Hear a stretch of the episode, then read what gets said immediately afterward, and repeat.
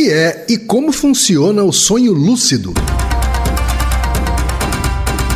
Naruhodo. Podcast. Bem-vindo ao Naruhodô, podcast para quem tem fome de aprender. Eu sou Ken Fujioka. Eu sou Altair de Souza. E hoje é dia de quê? Ciência e é senso comum. Vamos para os recados da paróquia, Altair. Bora.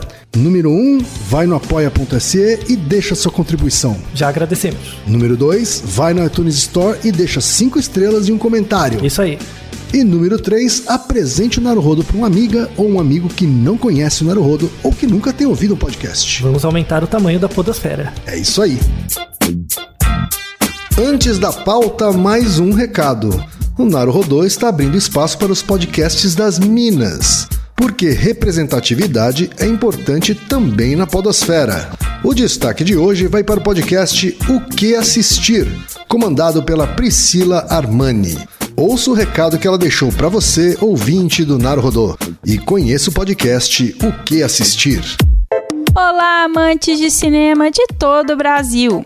Acharam que não ia ter podcast de cinema 100% produzido por mulheres podcasters? Achou errado, otário! O podcast que assistir é feito por mim, Priscila Armani, com o objetivo de te ajudar a escolher o que assistir. Seja no cinema, no YouTube ou na Netflix, o meu programa quinzenal te ajuda a decidir o que vale a pena assistir por meio de entrevistas informativas e transmissões ao vivo. E tudo isso sempre em menos de 30 minutinhos. Ficou interessado? Vem me ouvir então em soundcloud.com/barra podcast o que assistir e me procure no seu agregador de podcasts. Estou lá como podcast o que assistir. Vai ser um prazer te conhecer. Beijo! Altair, hoje é dia de pergunta de ouvinte. Uma pergunta muito, muito, muito requerida, né? É verdade, olha Temos só. muitas pessoas que pediram. Mas temos duas perguntas aqui que a gente destacou, Altair. Primeira chegou pelo Felipe Nader, que tem 23 anos, de São Paulo, capital. Ele diz o seguinte: Caro Ken Altair, parabéns pelo podcast que é o meu preferido. Obrigado! Aê! Gostaria de saber se vocês poderiam explicar sobre o sonho lúcido. Quando se tem a consciência de que você está dormindo, pois eu sempre tenho, mas nunca achei uma boa explicação. Já aconteceu comigo de ouvir o despertador em um sonho lúcido, mas não conseguir acordar, então vem na minha cabeça a sabedoria popular que diz que se você morrer no sonho, você acorda. Resultado, eu pulei da janela do prédio onde eu estava no sonho e funcionou, acordei na hora. Ah, verdade. A outra veio do Lucas Carvalho, que também tem 23 anos, de Campinas, São Paulo e analistas de custos. Analista de custos. Ele diz o seguinte: siga o Naruhodô e tem sido incrível. Excelente trabalho e conteúdo. Muito obrigado, hein, Lucas? Muito obrigado. Quando ouvi o episódio sobre os sonhos, fiquei contente que vocês falaram que fariam um episódio sobre sonho lúcido. Eu li algumas vezes que você só sabe que está sonhando quando acorda. Para mim, essa frase até que fez sentido, porque dificilmente você tem consciência de que está sonhando. Mas isso é de fato verdade? E aí, Altair? O que, a gente pode dizer sobre sonho lúcido? Então, antes de mais nada, veja o nosso episódio sobre sonhos, Uhum. né? Que a gente deixa um gancho pra esse episódio. Ele, ele demorou pra acontecer, mas chegou a hora, É finalmente. verdade, é verdade. Você já teve sonho lúcido? Eu não me lembro de ter tido, assim. Eu mal tenho a capacidade de lembrar do sonho, que fará controlar ele. Nem sonhos comuns você lembra? Não. Não. Não. Você lembra muito raramente. É. E, e quando você lembra de que você sonhou, Hum. tem alguma situação especial ou acontece, nossa, para você meio que aleatoriamente? Quando eu lembro, é alguma coisa meio trágica, assim. Sim, meio negativa, um pesadelo. exato, meio tensa, uma situação meio tensa. assim. Você lembra em que período da noite? Se você lembra mais dos sonhos que você acorda no meio da noite ou no começo da manhã? Eu acho que mais pro começo da manhã. Mais no começo da manhã, né? Do final do sono propriamente. O sonho lúcido, ele é um tema super interessante mesmo. Uhum. Só que as pessoas falam que sonho, tiveram um sonho lúcido, mas na verdade elas não sabem a definição de sonho lúcido. Então Certo. Uhum. provavelmente elas não tiveram. Tá? Tiveram só um sonho comum.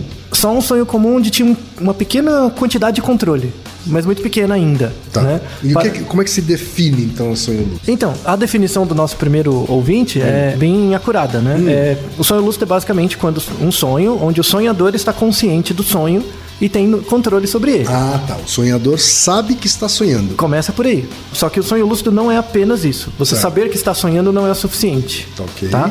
Então, vale a pena falar um pouco do histórico do sonho lúcido, de como, como ele foi pensado. E, Uhum. é antigo esse, esse, esse Ah, conceito? Sim, sim. Inclusive, muita ligação à religião, a, a várias práticas. O hinduísmo trabalha muito, o budismo também, né? A ideia de controle sobre os sonhos, Sim. como forma de iluminação, como forma de autoconhecimento e Uhum. tudo mais. Na medicina, ele começou a ser estudado bem no século 19 e 20, Uhum. né? Mas o, o primeiro artigo, artigo formal mesmo, avaliado por pares, científico, foi publicado apenas em 1982. 82? Então foi anteontem. Foi, foi pouco, é, assim, faz 30, 40 anos, mas, mas uh, quase 40 anos, mas é ontem. né? Uhum. Pra ciência, é- É, pensando que os sonhos são vistos desde quase sempre, né? É bem recente. Porque você não tem acesso direto ao seu sonho. Você só tem acesso ao sonho pelo relato do sonhador. E A isso não já- ser no, no filme Brilho Eterno de uma Mente Sem isso, Lembrança. Verdade. Então, mas mesmo assim, uma ficção, né? Não quer dizer que aquele filme retrata de fato o que acontece. Sim. Então, uma grande dificuldade para o estudo do sonho e também, principalmente, do sonho lúcido é a dificuldade técnica, que só conseguiu ser alcançada nesse século. Nesse século, então, temos já, assim, o sonho lúcido ele existe. Por- Ele podia não existir, ele podia ser um- uma outra coisa.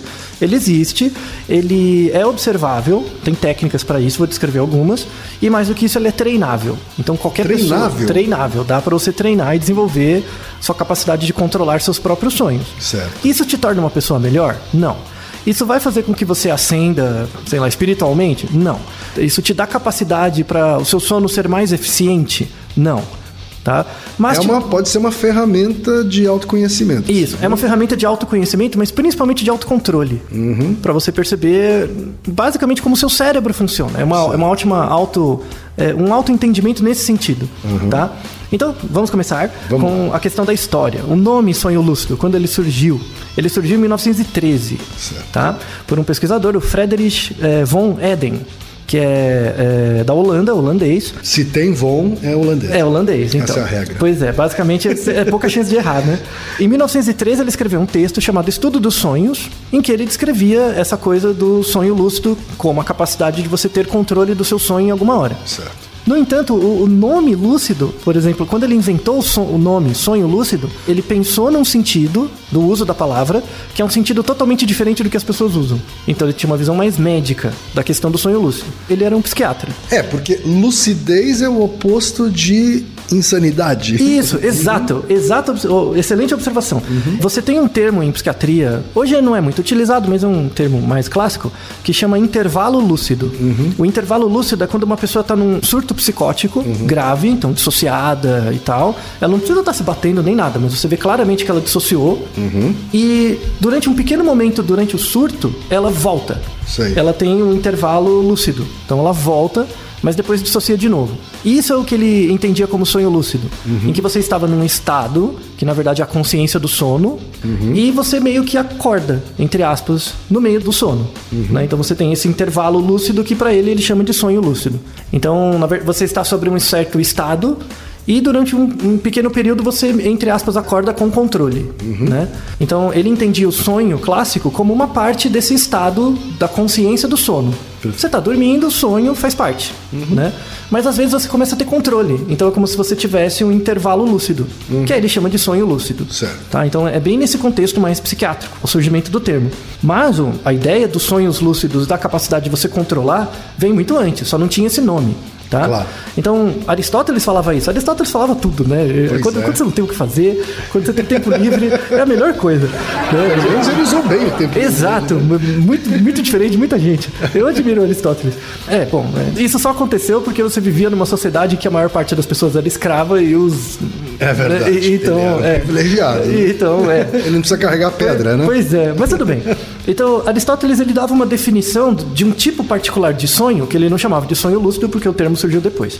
Ele falava o seguinte, que quando um ser, né, um, um ente, uma- pessoa, quando uma pessoa está dormindo, tem alguma coisa na consciência dela que declara para ela que ela está dormindo. Entendeu? E, e quando isso acontece, a pessoa percebe que está dormindo, então é, é um sonho diferente. Certo. Então aquilo que ela está vivenciando não é vida real. É Isso. um- É um, sonho. É uma vida real dentro da consciência do sono, Sim. mas não na vida física real, né? certo. E essa percepção do Aristóteles também foi inspirou e foi inspirado, né, por uma troca com o budismo tibetano, por exemplo. O budismo tibetano usa muito referências de sono, de mensagens ou de, por exemplo, isso tem referência em vários jogos, para quem gosta de jogos. Por exemplo, um- uma referência é o Uncharted, para quem joga PlayStation. O- principalmente o Uncharted 2, Tá. que se não me falha a memória, acho que é o Uncharted 2 mesmo, que uma parte do jogo é no Tibete. Né? E tem muitas referências nas falas, nos personagens, com sonhos que eles tiveram, com ah, eu sonhei, no meu sonho eu fui num lugar. Uhum. E aí ele dá essa mensagem pro herói ir naquele lugar e ele descobre um lugar novo. Certo. Sabe? Porque o outro foi no sonho, não foi de verdade. Uhum. Tá? O Far Cry 4 também tem isso. Tem essa coisa do sonho e, e- e remete a todas é, essas sociedades e tal. Eu não, eu não entendo um cacete sobre videogame, então eu tô confiando totalmente no seu Isso, mas não, é, com certeza nossos ouvintes conhecem bastante. É, a única coisa que eu faço de coisa pop é jogar videogame. O resto eu não vejo série, não, nada. Mas videogame. Ah, eu- isso é comigo. A parte da série Isso. filmes é comigo. É, comigo é o videogame. Mas enfim, outra linha né, de, de cultural que também usa muito a ideia de sonho lúcido é a yoga. Tá? Tem uma yoga, um tipo de yoga específica que é chamada Yoga Nidra, que entre as suas práticas ela faz treinamentos de sonho lúcido. Para você ter autocontrole, mai- maior percepção de você mesmo e tal. Então, quem tiver interesse pode pesquisar sobre yoga, yoga Nidra. Também esse tipo é, é bem interessante. Vindo um pouquinho mais recentemente, né, saindo do Aristóteles, 1867 foi a primeira, o primeiro registro sistemático de alguém que descrevia os seus próprios sonhos lúcidos, que era uma mulher, que é a Marie Jean, Jean Leon. Ela descrevia os próprios sonhos lúcidos, foi a primeira que fez um compilado mesmo. E aí ela foi a primeira que falou que qualquer um pode sonhar lucidamente. Mas foi um relato descritivo, né? não era nada, ela não fez inferências e tal. Ela também dava a ideia de que o sonho lúcido ela gerava insights. Tem tudo a ver com aquilo do que o nosso ouvinte falou de ah, ele queria acordar, ele pulou da janela. Então é meio que um insight. Então quando acontece um insight no sonho, você acorda. Né? Então, por exemplo, você está sendo perseguido, você acorda. Você resolve um problema, você acorda. Ela dizia que se você, se você conseguisse controlar o seu sonho e gerar a resolução de um problema, isso te daria um insight para o mundo vivo, quando está acordado. Né? Então era uma ótima é, um ótimo momento de reflexão. O insight acontece também, Altair, muitas vezes quando você se desliga do problema que você está tentando resolver. Isso. O mecanismo é parecido? Você já teve essa sensação, por exemplo, quando você tem um problema de matemática para resolver, e aí você dorme e acorda, nossa, resolvi. Ou você está completamente desligado, assim, às vezes é no banho. Isso. Às vezes é no banho que vem uma, um insight. Exato. Então, a ideia do sonho lúcido é você está dormindo e aí chega algum momento que te dá um clique e você acorda no sonho. Certo. Né? Acorda com controle. Tá? Tem o contrário. Você pode estar acordado e de repente você cai num estado de sono e não repara, não percebe. Uma situação muito comum quando você está dirigindo e dorme, sem perceber. Sim. Então, às vezes, você está com muito, muito sono, pega caminhoneiro, fica tomando rebite a vida inteira lá. Chega uma hora que ele tá lá no caminhão dirigindo e ele dorme e não percebe que dormiu.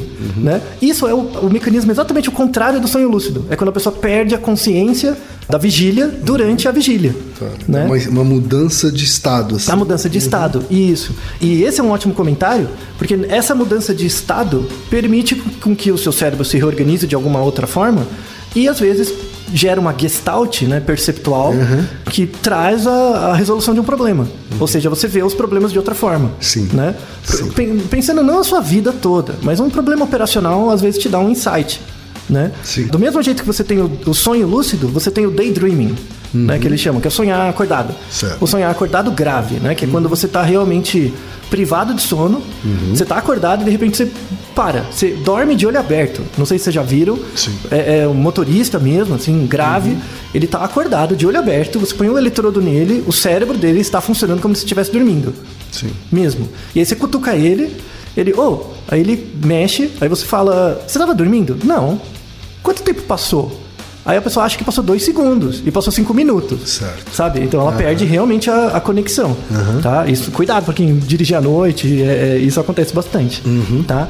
Então, entrando no século XX foi quando começou o interesse por essas coisas. Né? A ideia de sonho lúcido como um estado de sono em que você ganha controle ou um estado de controle em que você cai no sono. Né? Certo. Que pro grande pesquisador de sonho lúcido hoje em dia, que é o Alan Robson, ele chama de mecanismo flip-flop. Né? Você sai de um e entra pro outro. Né? E isso é possível treinar. Tá? Ou esse flip-flop é possível treinar. Tem um, um treino positivo, que é durante o sonho você começar a ter controle, e tem o lado negativo, que é você privado de sono dormir. Né? Você não, não pode. O, o flop não pode acontecer, o flip sim. Sim, sim. Tá? Mais seguro o flip. Isso. Antes do Alan Robson, 1968, tem a Celia Green. A Celia Green foi a primeira observando pessoas que tinham capacidade de ter sonho lúcido, em que a probabilidade de ter sonho lúcido é muito maior no final da noite, começo da manhã, e durante o REM. Então, durante o sono REM é maior, é geralmente quando você consegue tomar o controle, porque você consegue sonhar antes do sono REM. Ah, é? Você consegue- Eu pensei que o sonho era sempre no REM. Não, você pode sonhar. é, a probabilidade é menor, mas você pode sonhar em outras fases. Certo. Só que no REM é quando a maior chance de ter o controle. Tá. É, Inclusive, ela não usava o nome sonho lúcido. Ela usava o nome falso despertar. Tá. Entendeu? É um falso despertar. Tanto é que, às vezes, acontecia da pessoa acordar durante o sono sem perceber que não tinha acordado. Alguém que, que está nos ouvindo deve ter tido essa sensação. Você está dormindo, acorda, e você aperta, ah, acordei e tal. E quando você vê, não, não acordei, eu tô dormindo. Sim. Né? É um pouco o que se representa no filme, né? No- e tem o Inception também. Coisa que o cara acorda e aí ele acha que então se livrou do sonho, mas aí ele acorda de novo e ele estava sonhando que estava sonhando. Exato, é um meta-sonho, né? É, é bem a ideia do Inception, assim, né? E aí você pode entrar nesse loop bizarro também, tá? Não, não fique desesperado por isso, mas, mas pode acontecer. Toda essa história que eu contei não tinha nenhum artigo. Era só relatos, textos e tal. Artigo mesmo só, no século XX, Só, é só em 1982. É, né? é Que é bem no final do século XX, né? que é ontem. Que é ontem, isso. que foi do Stephen Laberde. Certo. E ele publicou um artigo mostrando, um super interessante, que aí ele deu a primeira pista de técnica, assim, Uhum. sobre percepção de tempo no sonho lúcido. Ó, preste atenção, porque é muito legal. É assim, ele pegava pessoas que, pelo que a pessoa dizia, tinham uma boa capacidade de sonho lúcido, era, tinha treinado. Então, os estudos são sempre com N pequeno. Porque você tem que pegar uma pessoa bem treinada. Certo. Então pegava a pessoa, colocava ela deitada dormindo com um aparelho, a eletrocefalografia lá, o EEG, a pessoa dormindo, e aí ele, ele via pelo EEG no computador que a pessoa estava no sono, entrou em sono, ia na fase 1, 2, 3 e estava no REM. Antes da pessoa dormir, ele fazia o seguinte: ele falava, ó, quando você começar a sonhar, você vai ter o controle, porque você é o, o bichão nisso, né? Aham. Então, quando você começar a controlar o sonho, você vai fazer uma coisa, você vai piscar. Então a pessoa tá com o olho fechado, mas ela vai apertar o olho. Pra demonstrar. Que tá demonstrar controlando. isso. Uhum. Então ele vai olhar no computador, ah, ele entrou no REM, vamos ver se pisca. A pessoa piscava. O computador entrava no REM, a pessoa plif, piscava. Aí ele começou a fazer testes com isso. Então ele chegava pra pessoa, faz assim, acordada, a pessoa sentada, pisca, conta até 10, 1, 2, 3 até 10 e pisca, de, novo, tá? Aí ele pegou o tamanho desse intervalo no registro. Aí agora faz, faz o seguinte, pisca, conta mentalmente até 10 e pisca de novo. Ele pegou também esse tamanho do intervalo. Primeiro ele contou como?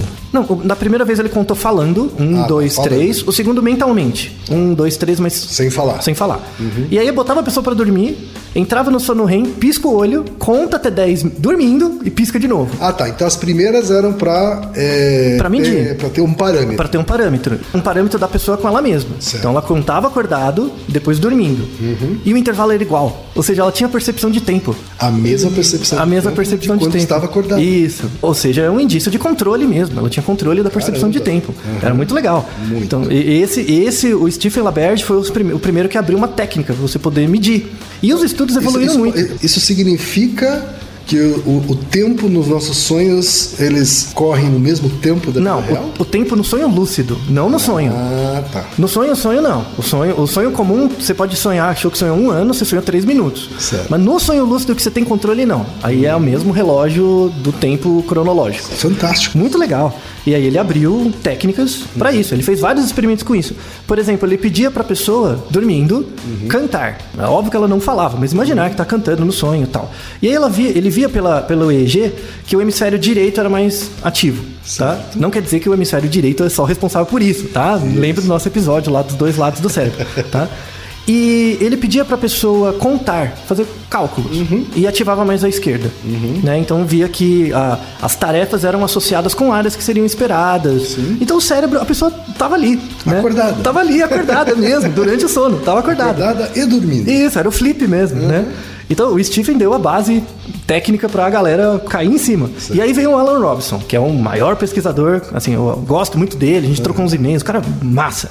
Ele tem um livro que é muito bom, quem pega os artigos dele, mas quem quiser, que chama Psychodynamic Neurology, não tem em português, tá? É Neurologia Psicodinâmica, que ele fala de sonho lúcido, de hipnose, com linhas nos trabalhos dele. É um professor aposentado de Harvard, é um, um neurologista. E é legal porque ele, ele descreveu, o Alan Robson também, ele descreveu que os jovens têm muito mais sonho lúcido que os- as pessoas mais velhas. Isso tem relação com déjà vu. Então, jovens têm mais déjà vu que pessoas mais velhas. E sonho lúcido também, porque isso é um processo de maturação do cérebro. Como o cérebro está maturando, tem certas áreas que o desenvolvimento não é igual. Às vezes é meio desigual. Então a pessoa começa a ter sonho lúcidos, na verdade, sem esperar que tem. E aí ela percebe, nossa, eu consegui controlar. E aí fica como memória e ela quer desenvolver. Certo. Né? Então a, a- vem muito na adolescência e tal. Depois vai perdendo, né? E, e o Alan Robson estudou bastante o William James, que é um psicólogo do final do século XX, é, final do século XIX, e tem um livro muito legal do William James que chama Variedades da Experiência Religiosa. E uma das experiências religiosas que o William James descrevia é a ideia do sonho lúcido. Né? Que não chamava sonho lúcido, mas esse- essa habilidade de controle das coisas durante o sono. Tá? É um livro muito legal para quem tiver interesse, até hoje ele é bem atual. O Alan Robson ele, ele tem um interesse em, em detectar as áreas. Então, eu vou trabalhar com as causas formais para o sonho lúcido para explicar as causas eficientes, que é o comportamento. Tá? Então, o, o Alan Robson falava o seguinte, e ele viu tudo isso com estudos de EEG, de ressonância magnética, que isso é o que você tem hoje. Então, a gente só consegue estudar sonho lúcido hoje. Ele falava o seguinte: tem uma área do cérebro né, específica que é chamado córtex pré-frontal dorsolateral. Ele fica, pega a sua testa, olha para o lado direito, tá? A parte lateral da sua testa, tá? Mais ou menos. Essa área ela é responsável por algumas funções, mas principalmente funções de alta ordem ligadas a julgamento, né? O que eu vou fazer, julga- julgamento é, é consciente mesmo, onde eu vou, coisas do tipo, tá?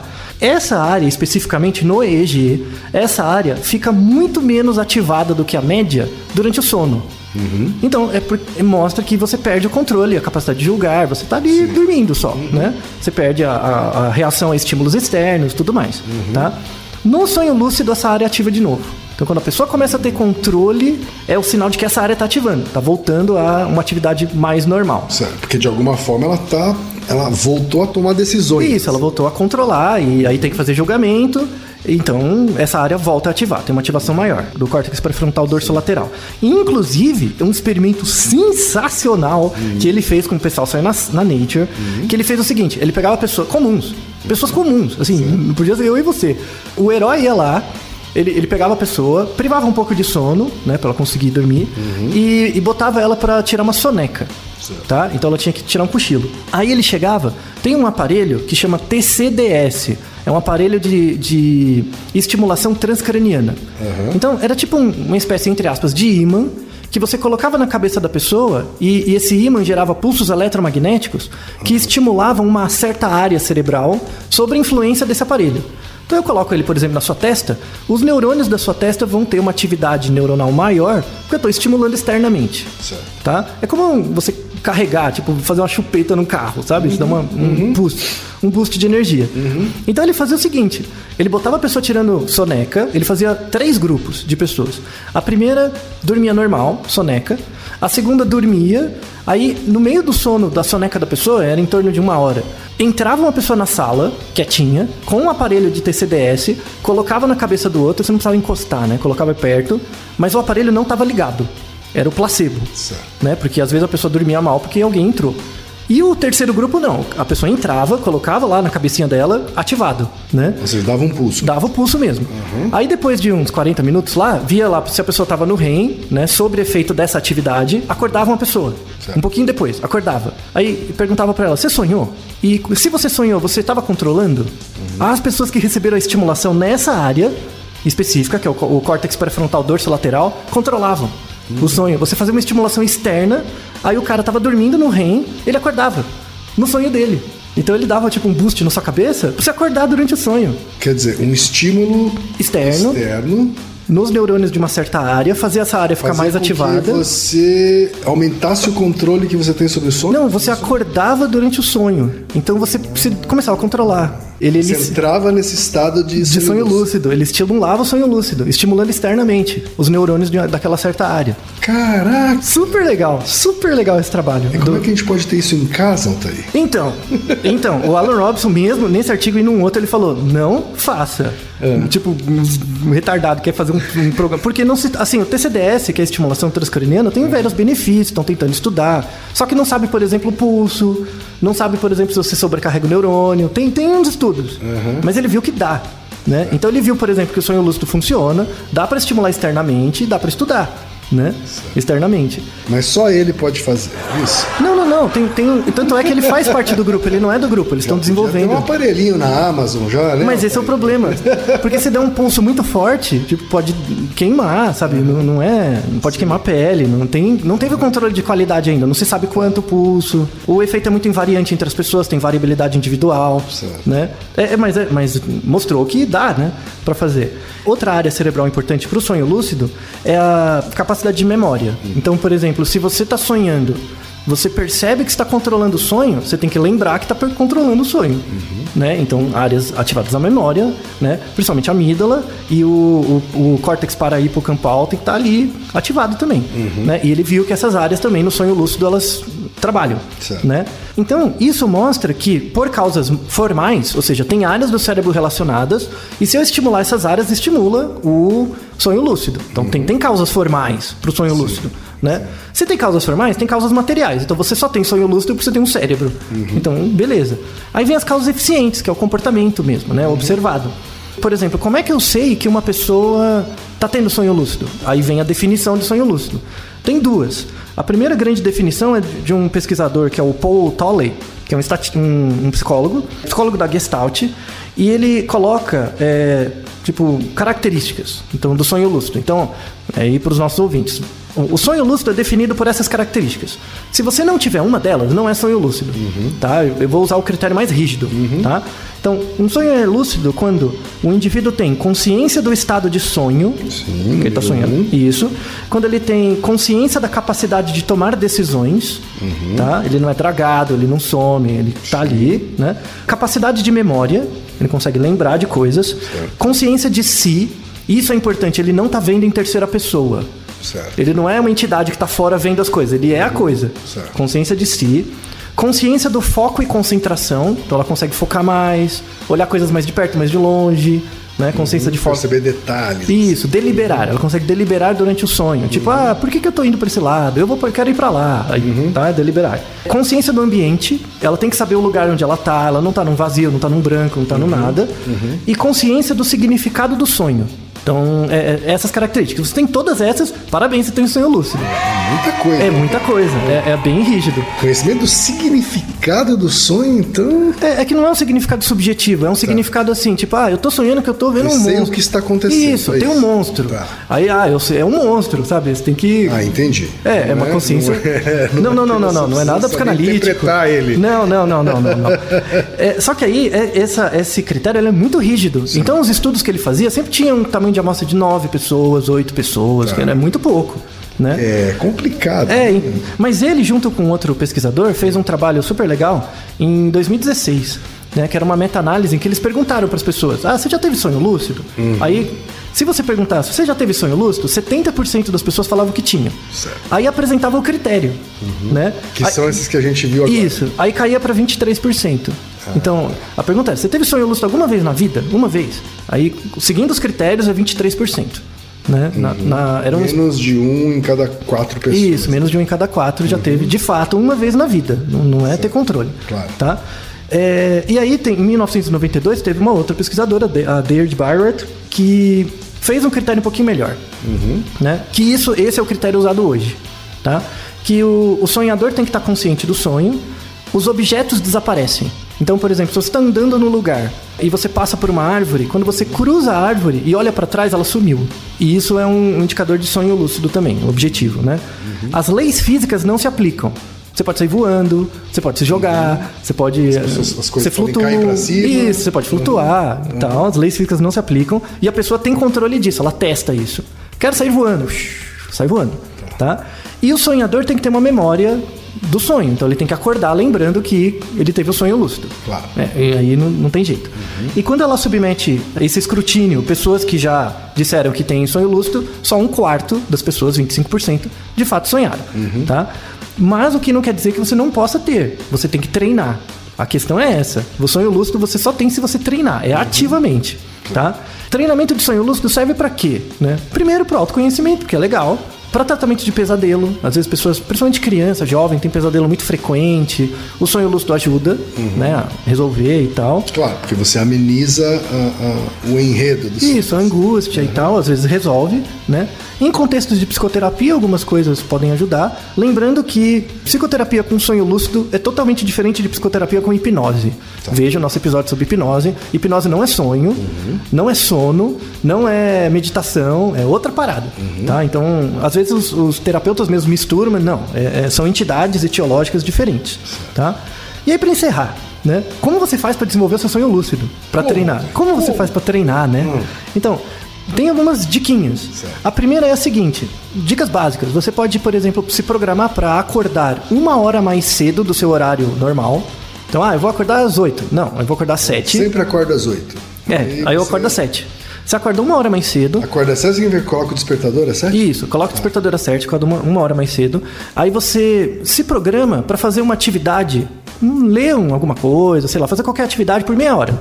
Né? Acordado mesmo. Acordado mesmo. Acordar, ah, vou acordar uma hora mais Então não é cedo. que toca o despertador e você não abre o olho. Não, não, não. Acorda, levanta, faz coisas, né? Faz umas coisinhas. E vai fazer alguma atividade. Isso, simples, uma atividade simples. Aí você volta a dormir depois de meia hora e provavelmente a, a probabilidade de você ter um sonho lúcido é muito mais alta. É mesmo? É, porque os sonhos lúcidos eles acontecem no final do ciclo de sono, geralmente mais pra manhã. E nesses sonhos de começo de manhã são quando você tem mais controle, né? É, então faz sentido. Isso. Aquele sonho que eu mais lembro. É, já aconteceu com você, por exemplo, de você sonhar alguma coisa, aí você acorda, aí você deita de novo e volta no sonho igual? claro. Então, esse sonho, quando você volta, a probabilidade dele ser lúcido é muito maior. Muito maior. Ele é mais superficial, né? E, E eu aí sei ele- que tem gente que volta a dormir e fala, vou continuar o meu sonho. e, e tal, e volta mesmo. E continua mesmo. Isso, isso, isso é uma, uma técnica pra isso, né? A ideia não é você fazer elas isoladamente, você vai fazendo todas, Uhum. tá? Essa é uma primeira.